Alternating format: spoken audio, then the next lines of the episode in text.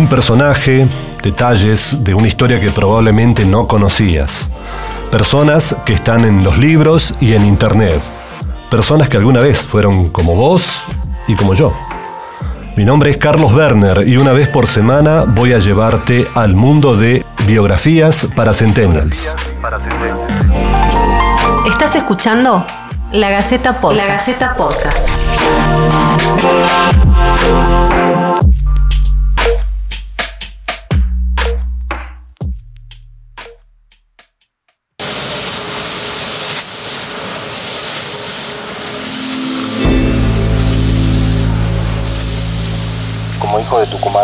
Creo de mi deber, aún en el retiro de la acción política e industrial en que vivo decir algunas cosas acerca de la industria azucarera, tan maltratada y tan mal comprendida por los argentinos, no obstante ser la industria más argentina y más meritoria en todo sentido.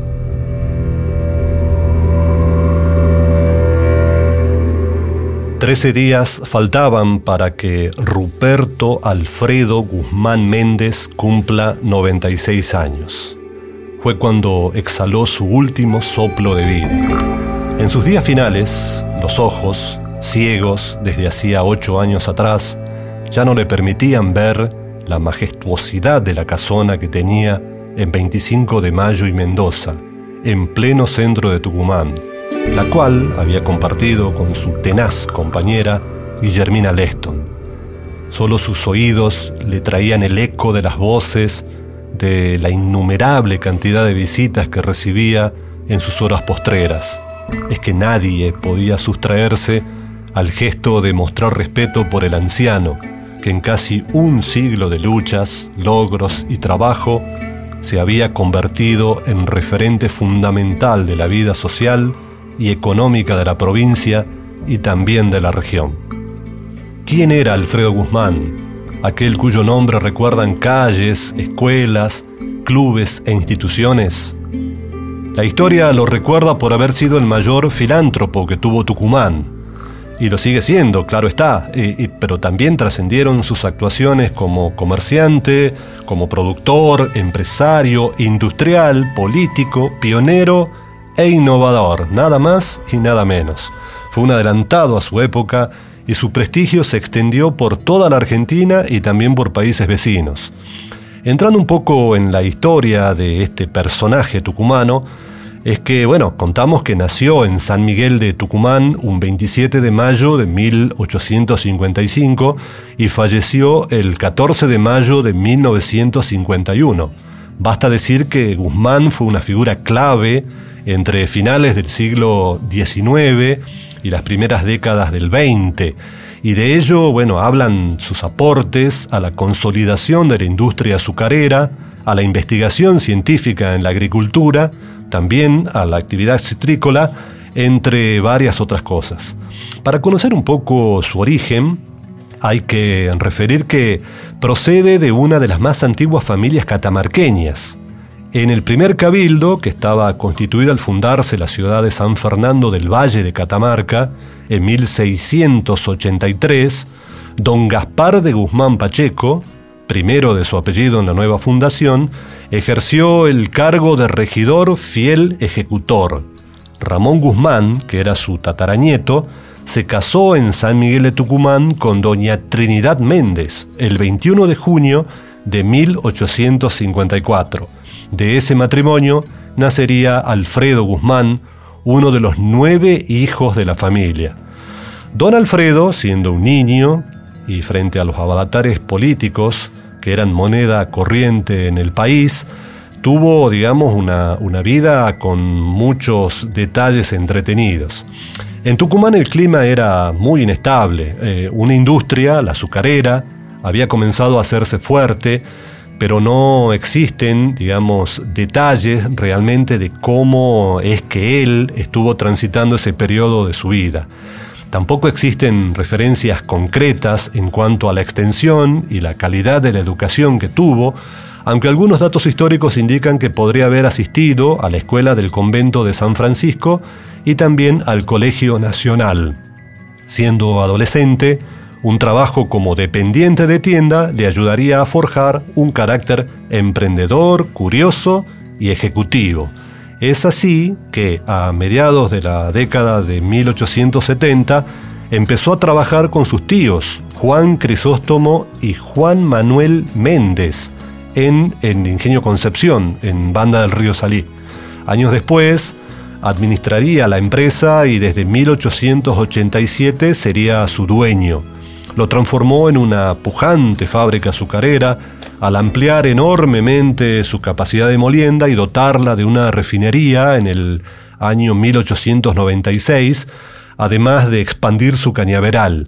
Esto sin descuidar el campo social, y esto es una cosa importante en su vida, ya que en el lugar creó eh, una escuela nocturna para varones, también una de manualidades, eh, mandó a construir un servicio de asistencia médica, una farmacia, eh, también logró, bueno, que se produzca el reparto de leche gratuita en los comedores del ingenio. El tema es que, bueno, la empresa fue creciendo y en 1915 la firma Guzmán y compañía adquiere el ingenio Luján para sumarlo a las operaciones. Y también ocupa un lugar destacado la construcción del llamado Canal San Miguel, obra que por su magnitud fue considerada eh, la de origen particular de riego más importante de Sudamérica. Es un dato realmente valioso dentro de la vida de este personaje tucumano. La industria azucarera es patrimonio argentino. Para la consolidación de la riqueza y del trabajo argentino, arraigo de la familia en su propia tierra y dignificación del trabajador argentino, por medio de su elevado estándar de vida y del buen trato que estimula y fortalece su condición de hombre dentro de la sociedad.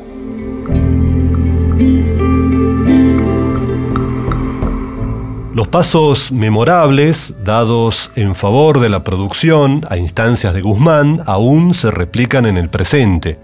Son tantos que hay que referenciar sus principales aportes. Por ejemplo, fue él quien vio cómo las plagas atacaban la caña de azúcar y estancaban la producción.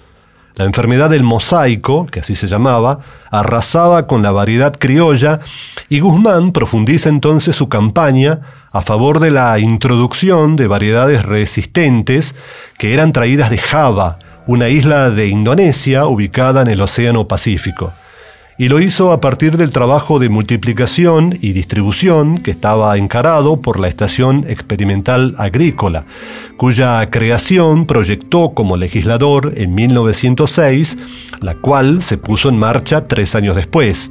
Fue ese también un paso memorable para la industria azucarera tucumana.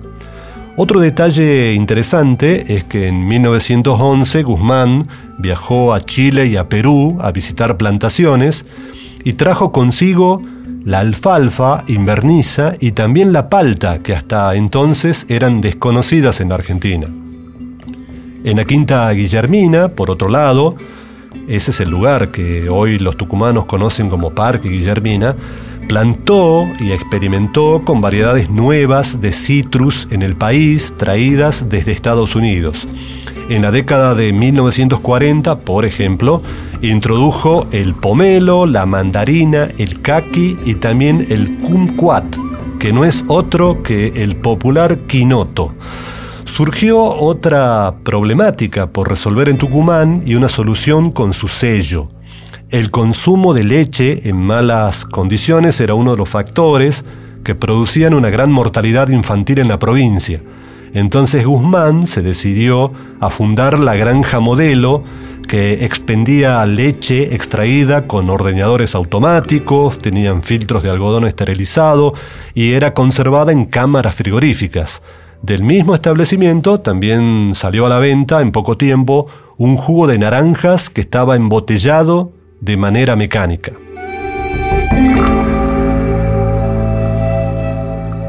Es necesario y urgente arraigar en el territorio tucumano, ya preparado para una expansión agraria diversificada, la enorme serie de actividades de la que actualmente carece y que, tarde o temprano, permitirán al país prescindir de importaciones ahora le irroga un constante drenaje de dinero, perjudicial para el equilibrio de su hoy inestable balanza comercial.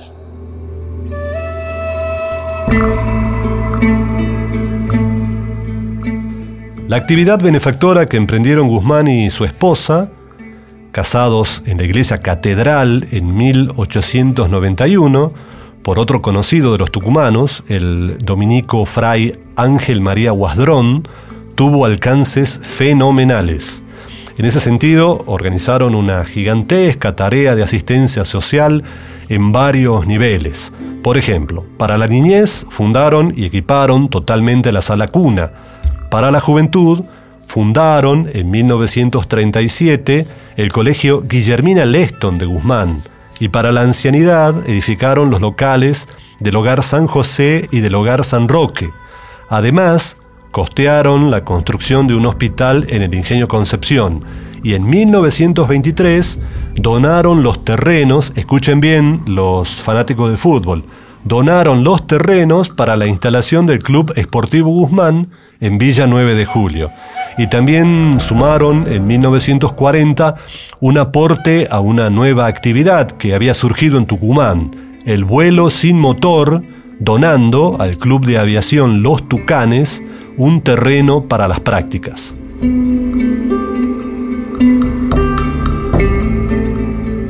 La acción gubernativa debe tender inmediatamente no ya a dar albergue en los incisos del presupuesto al máximo de empleados y elementos burocráticos, sino a intensificar la acción privada, a estimular la producción, aumentar los recursos de los contribuyentes y dar desahogo permanente a las fuentes de riqueza en que se funda el alcance económico de la población en general.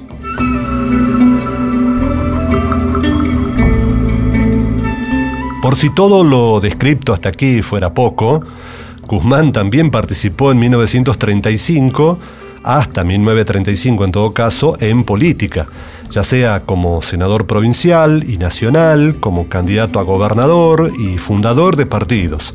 Además, 20 años antes, junto con un socio, Juan de Dios Ortega, concreta la compra del activo de la sucursal del Banco Francés del Río de la Plata en Tucumán un dato más, a través de su esposa, en 1902, participa activamente en la conservación de la casa histórica, obra realzada por los grandes bajorrelieves realizados por Lola Mora a la entrada. Como no podía ser de otra manera, la vida de Alfredo Guzmán y sus obras quedaron plasmadas en libros, como el de Carlos Páez de la Torre, llamado Vida de don Alfredo Guzmán, 1855-1951, o el de Emilio Schleck, denominado Los Grandes Pioneers. Desde 1983, sus restos, como el de su inseparable compañera, yacen en el atrio de la Basílica Nuestra Señora de la Merced, inaugurada en 1950 y cuya construcción habían efectuado oportunamente una contribución, coronando así una vida dedicada a la filantropía.